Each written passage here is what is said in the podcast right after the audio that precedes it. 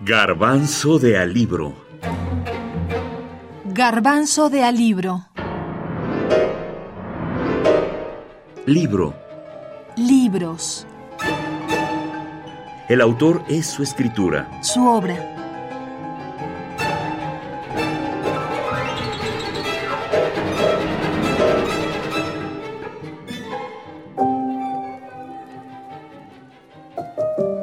Los Pasos de López.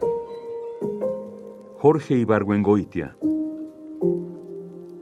El autor. Los Pasos de López fue la última novela escrita por Ibargüengoitia. Los Pasos de López fue su novela sobre el cura Hidalgo, sobre la independencia. La escribió en París, ya cuando se había ido a vivir a esa ciudad después de la muerte de su madre y tía. La escribió poco antes de tomar un vuelo de París a Madrid. Escribe Amaranta Caballero Prado. A las 0106 AM, hora local del 27 de noviembre de 1983, los escritores Jorge Ibargüengoitia, Ángel Rama, Manuel Escorza, Marta Traba y la pianista Rosa Sabater, entre otros intelectuales, artistas y pasajeros del vuelo comercial 011 de la aerolínea Avianca, perdieron la vida. De las 192 personas que viajaban en ese avión, sobrevivieron 11. Iban al primer encuentro de la cultura hispanoamericana en Bogotá. El destino les marcó otra ruta. El vuelo comercial número 011 de Avianca se estrelló en el municipio español llamado Mejorada del Campo, ubicado entre Madrid y Alcalá de Henares.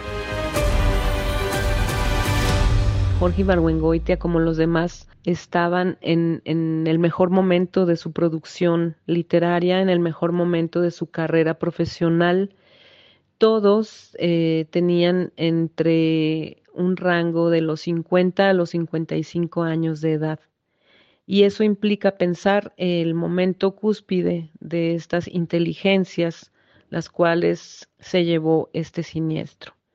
América Latina se quedó eh, con un gran vacío y con una terrible circunstancia, pues aún nos hacen falta esos discursos, esas mentes, esas participaciones que en su momento estaban eh, activos, dando y produciendo muchísimos frutos culturales para la América Latina de 1983. Amaranta Caballero Prado, dibujante, poeta y ensayista. Recuerda a Juan García Ponce. Jorge era delgado y serio hasta parecer triste, aunque no lograba disimular siempre su espíritu burlón, sobre todo para rebajar cualquier pretensión. Dio clases de composición dramática en la UNAM. Lo recuerdan como un maestro poco teórico y con un sentido de lo que debía enseñar absoluto. Escribió innumerables obras de teatro, de las cuales algunas se llevaron a escena, otras no. La última obra escrita por él fue El Atentado. Ganaba muchos concursos literarios y siempre comentaba lo oportuno del premio, porque, decía él, nunca tenía un centavo. Le gustaba caminar, beber, escribir, comer bien. Le gustaban las mujeres y la amistad. Odiaba el mundo moderno. Nunca aprendió a manejar, por ejemplo. Ibargüengoitia era serio a veces, entrañable siempre e irrespetuoso de todo lo establecido.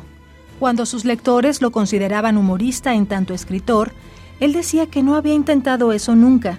Le bastaba ser fiel al retrato de la realidad a la que juzgaba con acierto en el tono. Fue muy delgado de joven y escribía a la manera que empezó a ser gordo diciendo que lo primero que le engordó fueron los pies y la gordura fue subiendo.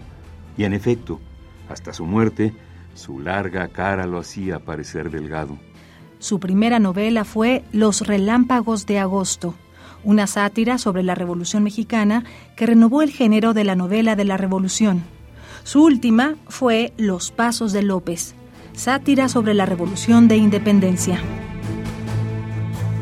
Fragmentos de Personas, Lugares y Anexas de Juan García Ponce, Joaquín Mortiz, México, 1996.